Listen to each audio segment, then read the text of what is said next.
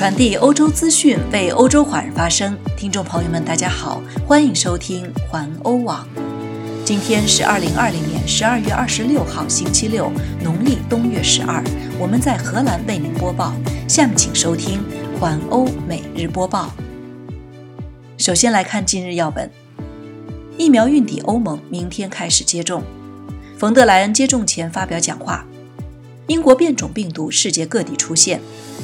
英吉利海峡隧道塞车得到缓解，比利时婚礼违例组织者被罚四千欧元，英国人主动感染病毒进行实验可获四千五百欧元，俄罗斯疫苗允许用于六十岁以上老人，英国电视台在线英女王圣诞文告搞笑版，柏林发生枪击事件与政治无关。下面请收听详细新闻。首先来关注一下疫苗在欧盟的接种。疫苗运抵欧盟，明天开始接种。第一批辉瑞疫苗运抵欧洲各地。昨晚，疫苗从比利时经德国已经抵达奥地利，在警察护送下抵达维也纳的有一万剂。疫苗接种将于明天开始。法国今天上午也收到了辉瑞疫苗，将于明天开始接种。第一批疫苗也已经到达了波兰和巴黎周边地区。今天上午，第一批运往荷兰的疫苗也已经到达了奥斯。再来看冯德莱恩接种前发表讲话，在欧盟首次进行预防接种前，欧盟委员会主席冯德莱恩表示，希望明年一切都恢复正常。他周六在 Twitter 发表视频讲话，接种疫苗将有助于恢复正常生活。他说，如果有足够的人接种了疫苗，人们将能够再次旅行、会见朋友和家人、正常外出度假。但是在这之前，我们还是必须特别小心。冯德莱恩说：“今天是疫苗交付日，明天欧盟将开始疫苗接种。该疫苗将同时向欧盟所有二十七个国家的四点五亿人提供。人们可以在雅典、罗马、赫尔辛基、索菲亚等任何地方接种疫苗。”他说：“欧洲接种疫苗的日子是团结感人的时刻，也是欧洲成功的典范。更多疫苗将很快上市。”让2021年成为我们欧洲复苏和充满希望的一年。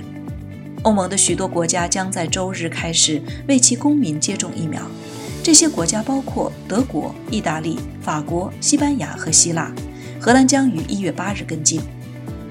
再来关注英国变种病毒世界各地出现，在欧洲和其他地区，传染性更强的英国新冠变种病毒正在进一步传播。法国周五晚间报道，该突变已经在该国出现。据法国当局报告，在法国的被感染者是居住在英国的法国人，他已在法国中部图尔的家中隔离。他于十二月十九日从伦敦抵达法国，两天后在医院接受了检查，但没有任何症状。当天早些时候，爱尔兰也宣布发现了这种突变病毒。爱尔兰当局希望尽快澄清英国变种在该国的蔓延。在欧洲，该变体先前已在荷兰和德国等地发现。具有高度传染性的英国新冠病毒变种已经在荷兰鹿特丹莱茵河口地区出现，至少有一人感染了这种病毒。据了解，这是第三位被感染的荷兰人。而日本周五早些时候也报告了至少五例英国突变病毒。黎巴嫩随后在十二月二十一日从伦敦飞往贝鲁特的黎巴嫩人中也发现了这种变异形式，但感染者病情稳定。许多国家出于对新版本的恐惧，已禁止前往英国旅行。英国的科学家称，这种英国的变种病毒并没有更大的危害性，但是传播极其迅速。再来关注英吉利海峡隧道塞车得到缓解。越来越多的英国士兵前来帮助滞留在英吉利海峡的货车司机。到圣诞节第一天结束时，特大堵车现象已经大致减少了一半。英国交通大臣格兰特·沙普斯周五晚间在推特上表示，已经有超过四千五百辆卡车得以离开英国南部港口城市，前往法国。超过一万名卡车司机进行了新冠检测，其中二十四例结果呈阳性。大约一千一百名英国士兵正试图尽快对数千名滞留在英国海底隧道那边的卡车司机进行快速检测，其中有许多波兰人。从昨天起，波兰军队的一支医疗队前来支援，六十名波兰军人协助进行检测。波兰政府发言人说，他们昨天已经对一千两百六十名卡车司机进行了检测。他们说：“我们决心让所有波兰司机都能够开车回家。”再来看比利时，比利时婚礼违例组织者被罚四千欧元。比利时根特的警方结束了一场婚礼。警方说，涉及一个约有三十五至四十人参加的婚礼，其中包括一些孩子。在场者被罚款七百五十欧元，组织者立即被罚款四千欧元。再来看英国。英国人主动感染病毒进行实验，可获四千五百欧元。约有两千五百名英国人将自愿感染新冠病毒，这样做是为了给科学家提供有关流行病的新见解，并有助于将来更快地开发疫苗。第一阶段将从下个月开始，由伦敦皇家自由医院的九十名志愿者组成。出于安全原因，成人参与者均未满三十岁。他们接受一剂注射到鼻子中，然后将在医院待上两到三个星期。如果有人出现症状，将对其进行密切监视。参加这项实验可以获得四千五百欧元。再来看俄罗斯，俄罗斯疫苗允许用于六十岁以上老人。俄罗斯各新闻社报道，卫生部周六宣布，俄罗斯批准了针对六十岁以上人群注射本国研发的疫苗卫星五号。目前为止。六十岁以上的人群被排除在国家疫苗接种计划之外，因为疫苗的作用对该年龄段的人士必须单独测试。俄罗斯于十二月五日开始使用卫星五号疫苗，该药物迅速进入了俄罗斯市场，同时仍在进行安全性和功效的研究。根据开发者的说法，非常有效和安全。再来关注英女王圣诞文告。英国电视台再现英女王圣诞文告搞笑版。英国电视台第四频道一段以深伪计算机合成技术制造的搞笑版女王圣诞文告影片，因为发表了嘲讽内容的女王过于逼真，引发了两极论战。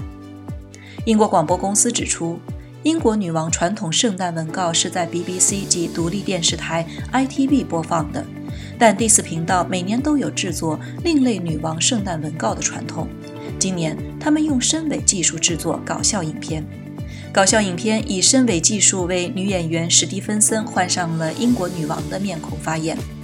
假女王在片中穿上蓝色洋装，坐在桌子后方，发表了另类的圣诞文告。画面里可以看到女王扭臀摆手，豪放跳舞，还有令人喷饭的谈话。画面中的女王说。在 BBC 上，我总是没法讲真心话。感谢第四频道给我畅所欲言的机会，终于不用讲一些被硬塞入我口中的话了。BBC 指出，深伪技术最早是在2018年开始崛起，当时一名程序员使用尖端的人工智能技术，创造了一种软件，可以把一个人的脸换到另一个人的身上。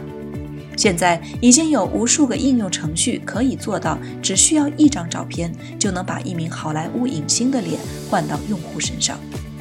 第四频道表示，他们的初衷是想针对数字化时代的假新闻提出严正警告，但也有人警告，越来越多的人担心深伪技术可能被用于其他恶意用途。最后再来关注柏林发生的枪击事件，但与政治无关。今天凌晨。柏林克罗伊茨贝格区发生枪击事件，数人受伤。据救援人员提供的消息称，有三人受重伤被送往医院。发言人说，医生对伤者采取了急救措施。众多全副武装的警察抵达案发现场，并对周围区域进行搜索，寻找受伤者和肇事者。一架直升机也在该地区上空盘旋，协助警方的搜索行动。案发现场位于 Stressmannstraße 街的一个大门入口处。据称，三名伤者在这里被发现。警方封锁了该地区。目前，警方暂时无法提供有关犯罪背景的任何具体资料，但是排除了作案出于政治动机。在柏林，个别团伙或家族之间经常发生纠纷。此前就曾有大约十名男子在克罗伊茨贝格向一名二十九岁男子开枪射击，之后又向位于公寓底层的一个住宅以及一辆汽车开枪。以上就是今天的环欧每日播报，我是陈旭，感谢您每天关注环欧网为您带来的最新资讯，明天见。